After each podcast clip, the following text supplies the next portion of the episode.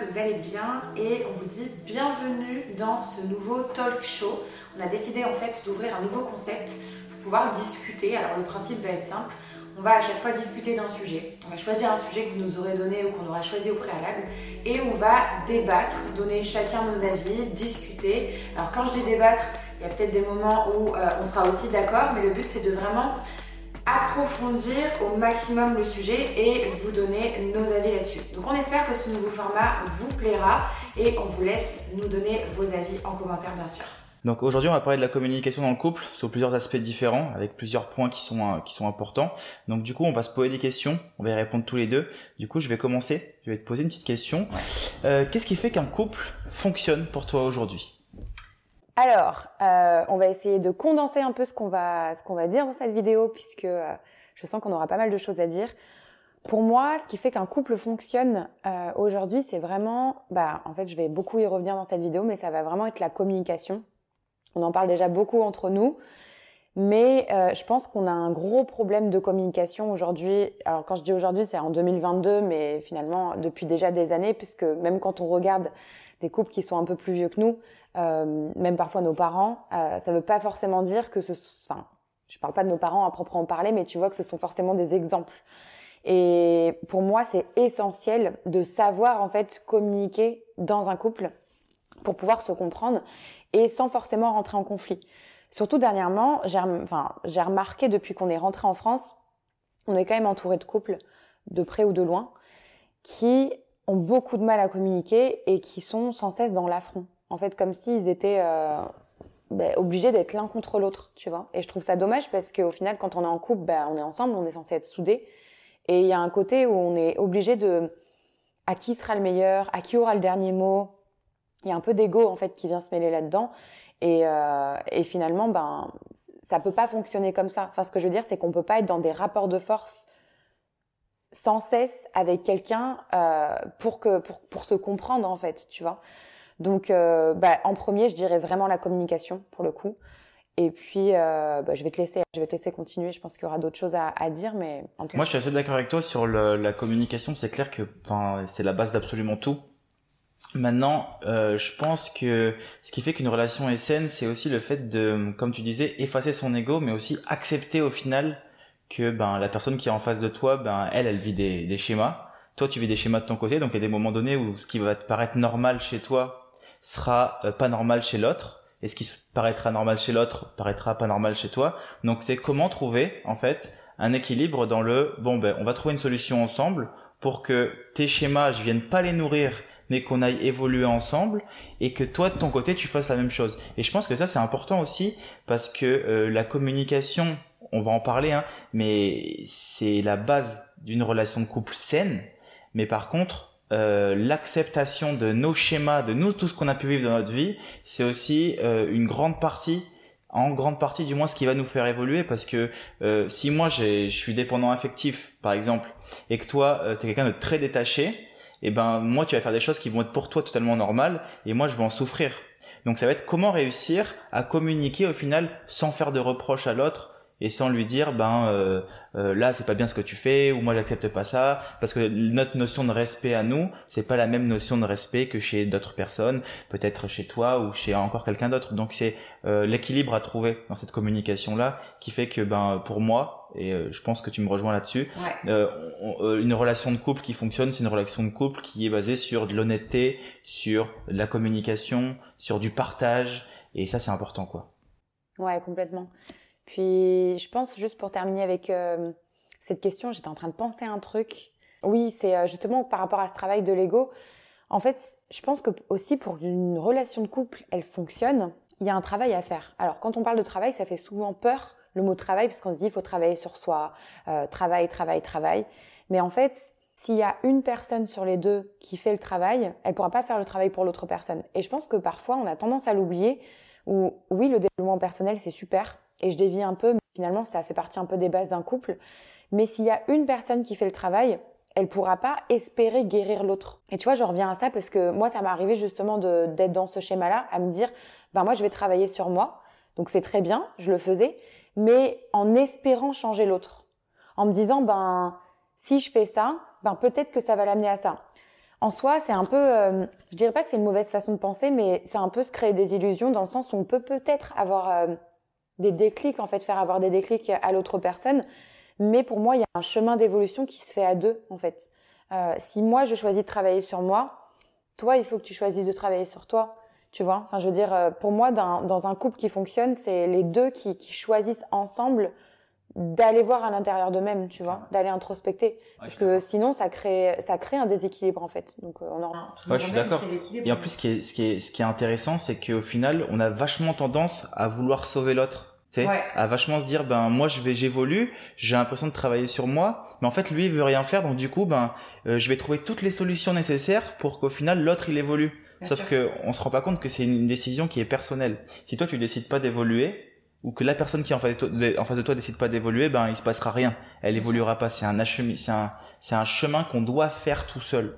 C'est pas un chemin qui doit être imposé par quelqu'un d'autre. Et ça, trop de gens aussi l'oublient. Mm. Tu sais le ah je veux absolument que lui sente bien ou qu'il parle ou qu'il exprime ses sentiments. Il veut pas communiquer avec moi, il veut pas. S'il veut pas et qu'il est fermé, ben il veut pas. Et a un moment vrai. donné, tu peux pas l'obliger non plus, tu vois. Donc c'est toi, si t'acceptes pas ça, quelle décision tu vas prendre pour te sentir heureux ou heureuse? Et à côté de ça, euh, tu pourras pas l'obliger à communiquer si lui il est pas apte à communiquer. Ouais, ouais, c'est vrai. ça aussi c'est important. Ouais.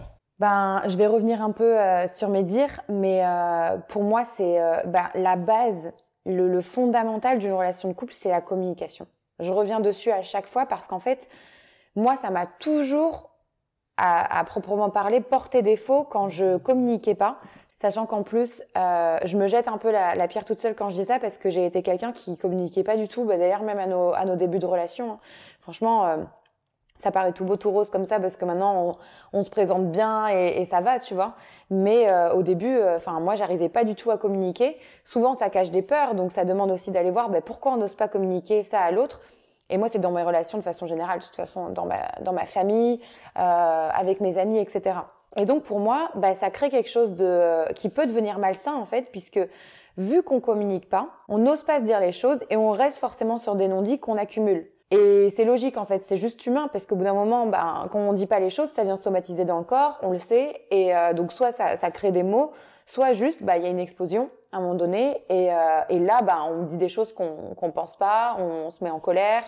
Enfin, je pense que c'est, on peut éviter certaines situations. Donc pour moi, pour que ça reste le plus sain possible, je dirais que c'est euh, c'est la communication. Pareil, je vais dévier un peu sur le sujet de euh, bah, de tout ce qui est jalousie, etc. Je sais que ça, c'est des choses euh, que souvent, euh, bah, on nous demande. Qu'est-ce que vous pensez de la jalousie? Est-ce que pour vous, la jalousie, c'est sain, etc. Je pense que, euh, en soi, non, c'est pas très sain la jalousie. On n'a pas besoin d'être jaloux dans un couple. C'est-à-dire que il y a certaines personnes qui vont penser que la jalousie, c'est une preuve d'amour. Moi, je suis pas forcément hyper d'accord avec ça. J'ai déjà vu ça, j'ai déjà entendu ça en disant oui, mais quand on est jaloux, ça prouve qu'on aime l'autre, etc. Mais je pense que euh, c'est encore une fois, c'est certainement une forme d'amour, mais c'est pas un amour qui est sain pour moi. Euh, c'est un amour que les gens peut-être euh, jaloux de base et qui n'ont jamais connu d'autres relations que des relations jalouses et possessives banalisent en fait, parce que pour eux c'est toujours ce qu'ils ont connu, donc euh, c'est un amour qui est normal. Tu vois, d'ailleurs j'en parlais encore hier avec les filles. Vu que tu n'as connu que ça, bah, tu banalises ça en te disant, ben, de toute façon, moi, je connais que ça. Je j'ai jamais connu l'amour vraiment sain. Et c'est quand tu connais l'amour sain, où tu es vraiment épanoui, tu apprends à communiquer, enfin, tu redécouvres plein de choses que tu te dis, mais en fait, euh, ça veut dire que ce que je vivais depuis le début, c'est c'était pas toxique, mais presque, surtout à certains moments, tu vois. Donc, euh, je pense que la jalousie, pour moi, n'a pas sa place dans le couple et que euh, et qu'avant d'en arriver là, justement, la jalousie, elle, bah, elle provient d'un profond manque d'amour envers soi-même. En général, quand on est jaloux et qu'on dit euh, tu fais pas ci, t'imagines si tu me disais euh, tu fais pas ci, tu sors pas, euh, tu t'habilles pas comme ça. Ah Enfin, tu vois, là, il y a, il y, a un- il y a un mélange un peu de possessivité, mais il y a un côté aussi, euh, il peut y avoir de la jalousie. Alors, je pense qu'évidemment, il y a des, euh, il y a des limites, tu vois. sûr, bien sûr. Euh, c'est comme tout, en fait. Bien sûr que si demain, si demain je suis, je sais pas moi, dans les bras d'un d'un homme que je connais même pas, avachi, enfin tu vois, enfin j'en sais rien, tu vois, à faire des choses bizarres, on est d'accord que là c'est plus de la jalousie. À un moment donné, il y a une notion de respect aussi. Enfin Bien voilà, sûr, il faut ouais. il faut s'entendre. Mais euh, quand je dis la jalousie, c'est ce que je vois euh, le plus souvent en fait dans dans les couples d'aujourd'hui, ce que ce que moi-même j'ai incarné un peu dans dans d'anciennes relations. Quand même, j'ai jamais été une, jalouse possessive ou quoi, mais des fois l'autre peut faire en sorte aussi, tu vois, de te rendre exactement, de te rendre comme ça pour. Euh, euh, moi, j'ai déjà entendu ça, ben, pour mettre du piquant, pour. Euh, mais en fait, c'est pas ça, mettre du piquant dans un couple? Enfin, je veux dire, il y a tellement, selon moi, en tout cas à mon sens, il y a tellement d'autres façons de le faire qu'on n'est pas obligé en fait d'aller chercher l'autre personne pour bah, finalement la blesser aussi en fait, parce que c'est ça le but, c'est d'aller faire réagir. Donc pour moi, pour revenir vraiment à la question, un couple sain et épanoui, c'est d'apprendre à communiquer, d'apprendre à poser des bases, des limites et qui sont euh, saines pour, le, pour les deux en fait. Qu'il n'y en ait pas un qui se sente un peu euh, épié dans cette relation en se disant bah moi je suis pas hyper ok avec ça, que chacun pose ses limites, mais que ça reste sain. Parce que ça c'est pareil, on je pourrais très bien me contredire sur ça, tu vois, en disant bah ok alors les limites c'est tu sors pas ce week-end, je sors pas ce week-end.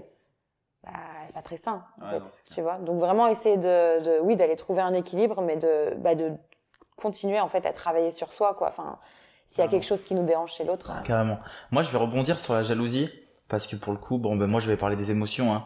Euh, de toute façon dans tout ce, ce chapitre là qu'on va faire moi je parlerai plus du système émotionnel c'est vrai que la jalousie comme tu disais euh, elle se crée à partir d'un manque de confiance personnelle mais elle se crée aussi d'une projection et de peur donc j'aime parler de la jalousie en disant que on va être jaloux de quelqu'un parce qu'on va l'imaginer en train de faire quelque chose qui pour nous nous ferait du mal. Par exemple, euh, euh, les hommes ils peuvent très très bien imaginer leur femme sortir en boîte de nuit ou même les femmes leur homme, hein, tu me diras, et d'aller directement euh, draguer quelqu'un, se faire plaire et pourquoi pas finir la soirée avec, tu vois, quelque chose qui ne correspond pas du tout à la situation réelle en tout cas. Donc au final, c'est cette projection de quelque chose qui nous amène à nous dire bon ben au final, je suis jaloux parce que ben j'ai peur qu'il me trompe. Ok, donc tu sais que tu as peur que cette personne-là te trompe, tu crées de la jalousie, donc tu crées un mécanisme en fait d'autodéfense en l'empêchant de faire des choses pour qu'il te trompe jamais, alors qu'au final, en coupant une nature humaine, parce que pour lui, il va peut-être pas, il va peut-être jamais te tromper, tu vois, mais en le coupant de sa nature et de son authenticité, eh ben, il va être plus amené à aller euh, faire quelque chose qu'il n'aurait pas fait. Ça, ça revient aussi beaucoup, c'est que on va anticiper des situations en disant ok, euh, j'ai pas envie qu'il me trompe, donc du coup, ben je vais l'empêcher, comme tu disais, je vais l'empêcher de sortir. Comme ça, en empêchant de sortir, je sais qu'il me trompera pas. Mm. Sauf qu'au bout d'un moment donné, le jour où il va sortir, parce qu'il aura été empêché depuis un an de sortir, il va faire une dinguerie, tu vois? Donc il, y a, un moment donné, il y, a, il y a un équilibre à trouver avec ça. Ensuite, mm. c'est euh, pourquoi l'infidélité me créerait chez moi une autodestruction? En fait, c'est une question qui peut être aussi intéressante dans le sens où euh, on va toujours s'imaginer l'infidélité dans une situation de couple. on va toujours se dire ah j'ai pas envie qu'il soit euh, infidèle, j'ai pas envie qu'il me trompe ou qu'il aille voir ailleurs. Alors qu'au final, certaines situations où il y a eu une infidélité t'ont apporté une compréhension personnelle, une introspection, savoir ce que tu ne voulais plus dans ta vie, ça a été énormément bénéfique pour toi quand même, ça a créé des blessures, ça a été bénéfique dans ton évolution. Tu as rencontré d'autres personnes. Donc au final, je pense que euh, il faut réussir à voir les deux côtés euh, de la carte, tu vois, en se disant, ok, l'infidélité c'est pas bien parce que je sais que ça va me faire du mal sur le moment. Par contre, je sais que si je suis amené à vivre de l'infidélité, c'est à moi de l'accepter, soit de continuer avec la personne, soit de pas continuer, mais de réussir par la suite à euh, me dire bon ben j'ai réussi à me sortir de cette situation-là parce qu'il a été infidèle ou autre. Deuxième chose, si tu acceptes une infidélité, donc dans une relation de couple, il faudra pas s'étonner que par la suite, ça soit possible qu'il y ait d'autres infidélités, en fonction de, de la cause, évidemment. Mais en général, quand on accepte quelque chose une fois, la personne en face de nous a accepté l'information et se dit, ok, bon, ben si elle a accepté une fois, elle acceptera sûrement deux, trois fois. C'est très inconscient des fois, mais ça, ça fonctionne. Donc du coup, ben, ils vont être plus amenés à vivre d'autres infidélités et du moins dire, bon, ben, elle a déjà accepté, donc ça passera mieux. Tu vois Donc, il y a aussi cet aspect de, à partir du moment où on vit une situation qui est difficile, que ce soit sentimentalement, que ce soit personnellement ou autre, à partir du moment où tu l'acceptes, c'est que si tu es capable de l'accepter une fois, tu es capable de l'accepter deux fois. Tu vois? Donc il va y avoir cet aspect de, ok, j'accepte pas ça, ça dépasse mes limites, je pars sur quelque chose de différent. J'ai compris, on a communiqué, on a échangé, je pars sur quelque chose de différent. Mais c'est vrai que la jalousie aujourd'hui, elle détruit euh, tous les couples. Hein. On voit, elle m'a dit ça, il m'a dit ça, elle a fait ceci, elle est sortie, elle est s'habillée comme ça, le truc, elle machin. Et du coup, ben encore une fois, ça va être euh, soit la faute du mec qui est trop dans ses désirs et ses pulsions, soit la faute de la femme qui fait ça pour chauffer les autres. Mais par contre, nous, on se remet jamais en question sur le ah mais pourquoi est-ce que je ressens ça mm. quand quand elle vit cette situation-là, tu vois. Nous, on se pose jamais cette question-là. Mm. On va toujours dire ah non mais c'est parce qu'en fait lui c'est un charreau, il a toujours été comme ça, ou parce qu'elle, elle, elle s'habille, elle aime bien chauffer les mecs, tu vois. Ce mm. qui n'est absolument pas forcément vrai. Ça peut être vrai pour certaines personnes, mais pas pour tout le monde. Donc il y a un équilibre à trouver là-dedans aussi euh, au niveau de la jalousie, et, c'est clair que comme tu disais, ça permet de créer quelque chose de beaucoup plus stable et sain. Ouais, bien sûr. Je pense que la remise en question euh, perpétuelle, elle est, euh, elle est, elle est intéressante, elle est importante, parce que justement, en fait, comme tu dis, on se remet jamais en question. On va toujours dire c'est ta faute, c'est toi, c'est toi qui as fait ça. Donc on va toujours porter l'autre, porter une accusation en fait, et soi-même se dire mais pourquoi en fait, qu'est-ce qui se passe, pourquoi je ressens ça? Donc, euh, je pense que oui, la remise en question et mettre son ego un peu de côté euh, dans une relation de couple, c'est essentiel. Alors, du coup, on va parler communication. Euh, je sais que tu aimes bien ça, toi, la communication. Donc, du coup, quelle est pour toi, et là, on va pouvoir échanger là-dessus, la meilleure méthode de communication aujourd'hui dans un couple qui vit une situation compliquée Ils s'entendent plus, ils sont en permanence en train de se chamailler, ils n'arrivent pas à s'entendre. Qu'est-ce que tu pourrais leur conseiller à ce couple-là? Qu'est-ce que tu leur dirais, toi? Alors déjà, euh, quand on en arrive à un conflit, c'est déjà qu'on a en général mal exprimé une demande, tu vois, qu'on n'a pas su se faire entendre du moins. Et souvent, la plupart des gens, ils pensent que pour se faire entendre, il faut forcément se mettre dans une colère noire et se crier dessus et arriver au conflit. Alors qu'en fait, il y a bien d'autres manières de se faire entendre. Alors bien sûr, c'est plus facile à dire qu'à faire sur papier, j'ai envie de dire, mais euh, quand on se retrouve dans ce genre de situation, une fois qu'on l'a conscientisé, donc c'est aussi le but hein, de, ce, euh, de ce podcast, c'est euh, de se dire, OK, là, il y a une situation qui m'agace. Par exemple, je vais, je vais essayer de te donner un exemple. Imaginons, je sais pas moi, je rentre et, euh, et je vois que tu as saccagé euh, la cuisine, enfin, entre guillemets, hein, tu vois que, en tout cas, selon mon point de vue, c'est sale, il y en a partout, t'as rien rangé, ça m'agace. Là, ça, va être une situation, on va dire que à peu près tous les couples peuvent vivre, grosso modo. C'est une accumulation de choses. Ça se trouve, ça fait déjà un moment qu'entre toi, ça va, entre toi et moi, ça va pas trop. Et moi, je vais, euh, je vais te juger pour ça, déjà, dans un premier temps. Et je vais te dire, mais attends, mais t'es sale, mais regarde ce que tu fais. Euh, enfin voilà, en gros, t'es dégueulasse. la cuisine, non mais c'est pas possible. Moi, je peux pas vivre là-dedans. Et là, en fait, quand on commence à porter un jugement sans observer la situation, forcément, l'autre personne en face, elle va se défendre puisqu'elle se sent attaquée, puisque en même temps, c'est un petit peu une attaque aussi.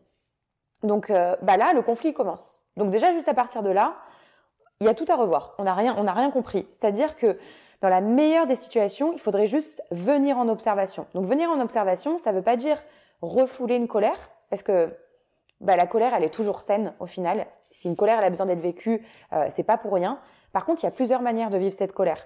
Et au lieu d'aller venir te juger directement, te dire que tu es dégueulasse, que tu es sale, que ça me plaît pas, bah peut-être euh, je pourrais utiliser d'autres choses et peut-être dire directement mon ressenti écoute, euh, moi je me sens pas bien vis-à-vis de cette situation parce que moi j'ai besoin que ma cuisine elle soit propre et là ça me dérange.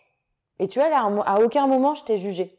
Je t'ai pas dit tu. J'ai juste parlé de mon ressenti et encore je pourrais euh, je pourrais vraiment étayer mes propos mais grosso modo le but en fait quand on sent qu'on va rentrer en conflit avec quelqu'un, c'est pas de refouler sa colère parce que ça c'est pareil, je pense que beaucoup le font et moi j'ai eu été comme ça de refouler un peu mes émotions et c'est ce qui fait que justement on accumule et au bout d'un moment bah il y a la phase où des non-dits des non-dits et là ça explose et on dit des choses qu'on pense pas c'est pas non plus d'être dans l'attaque de directement euh, bah, être méchant hein, j'ai envie de dire. Parce qu'après on, regrette. Et malheureusement euh, c'est pas que les excuses elles suffisent pas mais euh, on peut pas reproduire ce schéma éternellement. Il y a un moment donné euh, voilà c'est vous allez pas prendre un verre le casser le regarder se briser en mille morceaux et essayer de le recoller dix fois.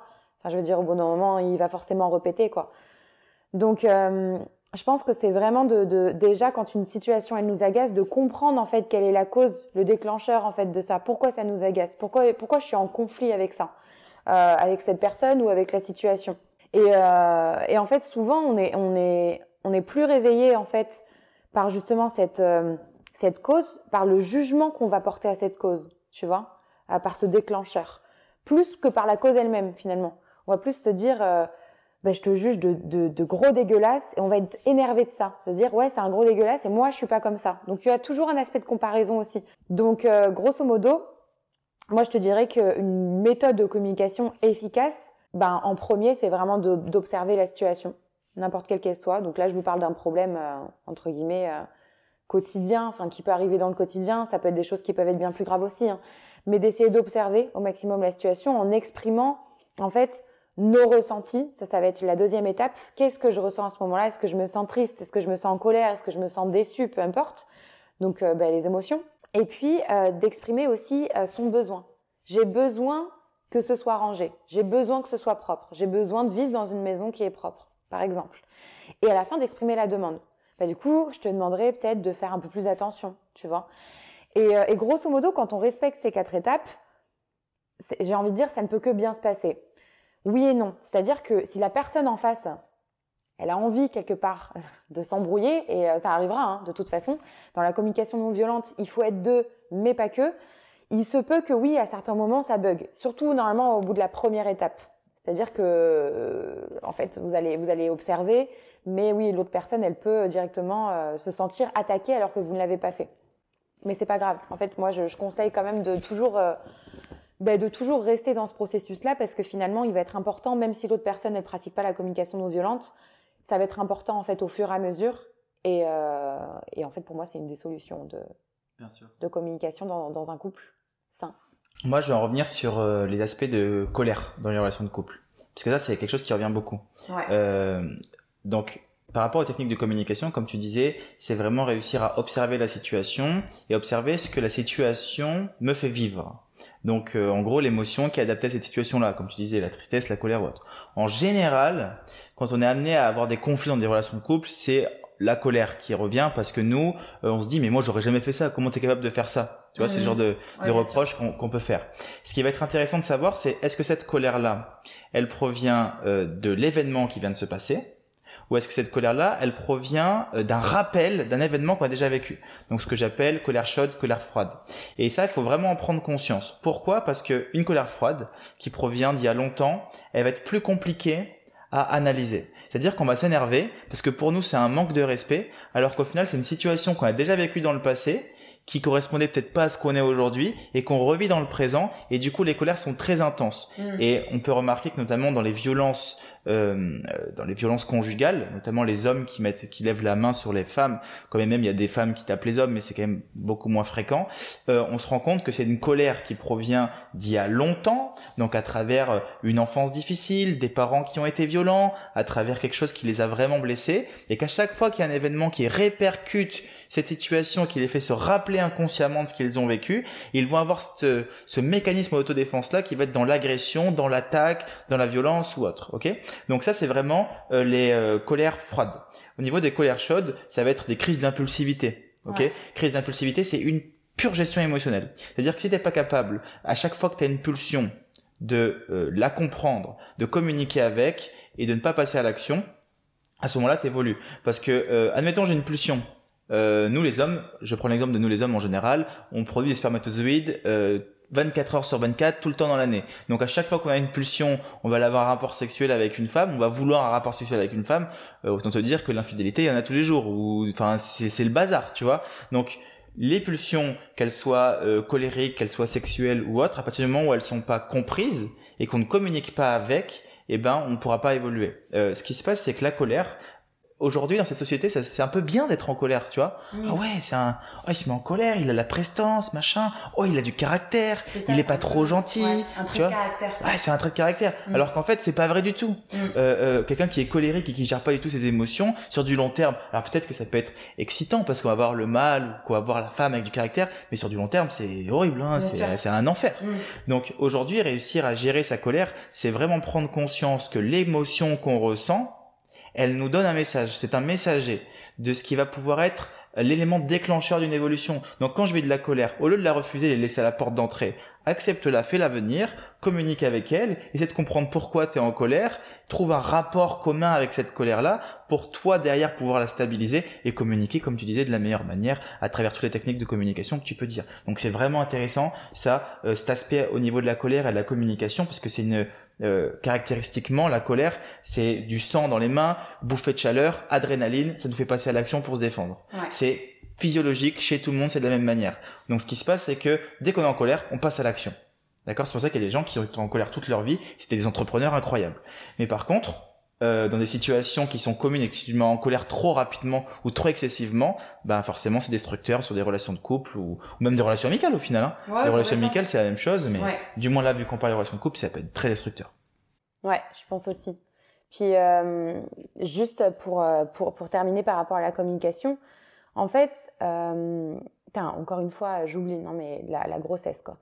Euh, elle me fait oublier plein plein de choses cette grossesse. Euh, oui, en fait, enfin là on parlait de la colère, mais euh, tu sais, en fait, au final la, question c'était plus la méthode efficace pour communiquer, etc.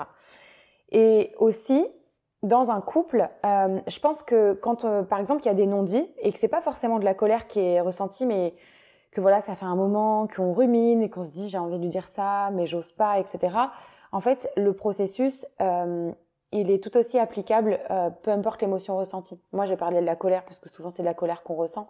Mais euh, si par exemple, voilà, moi, il y a quelque chose que j'ai besoin de te dire, euh, mais c'est ce qui passait un peu à nos débuts aussi. Hein. Franchement, bon, après, c'est ce qui a fait que nous, ça a explosé en colère. Donc, on a, on a, on en a parlé et on a évité au mieux cette situation après dans le futur. Mais de, de pourquoi pas en fait avoir la même approche.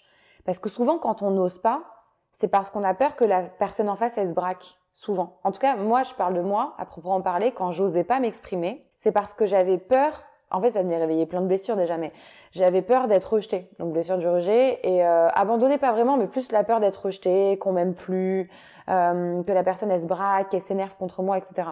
Et euh, alors qu'en fait, euh, non. Enfin, je veux dire, si j'avais cette peur-là, c'est parce que justement peut-être que je savais pas comment faire pour communiquer.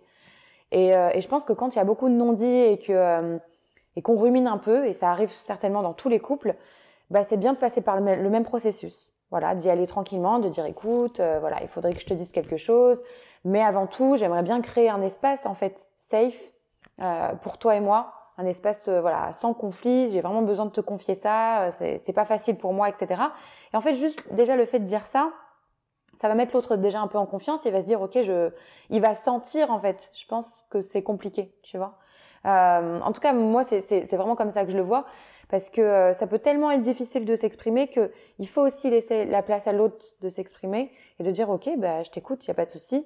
Et, euh, et voilà, et d'y aller sans méchanceté, de, comme je disais tout à l'heure, tu vas respecter ces étapes où on exprime son besoin, son ressenti, et, de faire sa demande à la fin. J'aimerais que ça, ça change peut-être ou machin.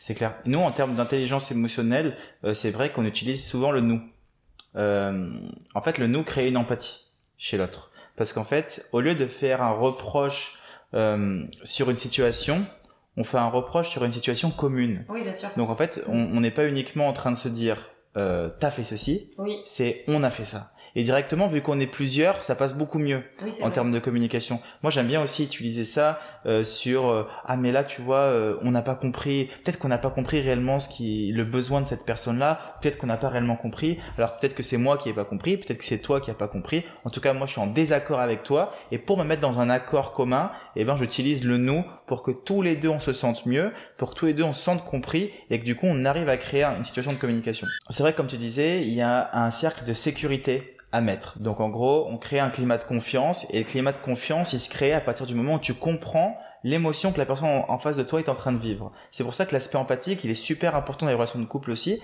parce que si t'es pas empathique de la personne, tu sais pas ce qu'elle ressent. Et si tu sais pas ce qu'elle ressent, tu vas pas savoir comment communiquer. Je communiquerai pas avec toi si t'es très triste en te disant, hey, salut, ça va, tu vas bien?